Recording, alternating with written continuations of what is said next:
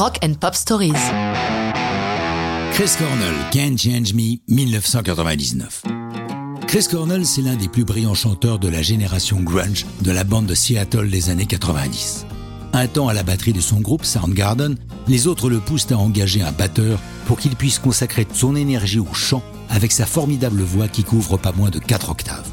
Avec Soundgarden, il connaît un succès mondial, tout en menant de front quelques projets personnels. Mais la vie de groupe est souvent difficile à mener et le 9 avril 97, Soundgarden se saborde. N'étant pas du genre à vivre de ses rentes, dès 98, Cornell attaque un premier album solo. Pour y travailler, il s'adjoint l'aide de Alan Johannes et Natasha Schneider, deux des membres de Eleven, groupe moins connu de la mouvance alternative, qui seront les coproducteurs de ce disque.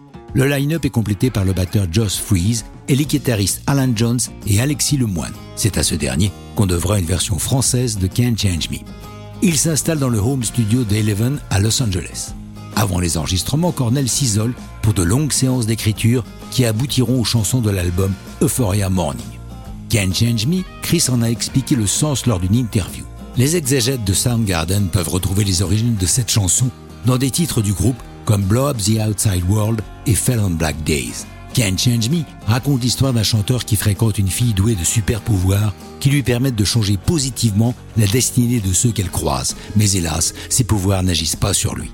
Can't Change Me sera le premier et le seul single de cet album accidentellement intitulé Euphoria Morning. Accidentellement? Oui, car lors des premières interviews à propos de ce travail en solo, les auditeurs ont du mal à faire la distinction entre le titre choisi par Cornell, Euphoria Morning, entendu comme Morning. Son manager Jim Guerino lui suggère de conserver Morning, moins plombant, Morning signifiant deuil. Il faudra attendre une réédition en 2015 pour retrouver le titre originel. Pour la version française de Can't Change Me, il faut vous procurer la version deluxe de l'album sur lequel elle est incluse. Can't Change Me sera numéro 5 dans les classements rock et sera nommé au Grammy Awards 2000 dans la catégorie meilleure performance rock. Cependant, les ventes de l'album, bien que fort honorables, seront loin d'égaler celles de Soundgarden.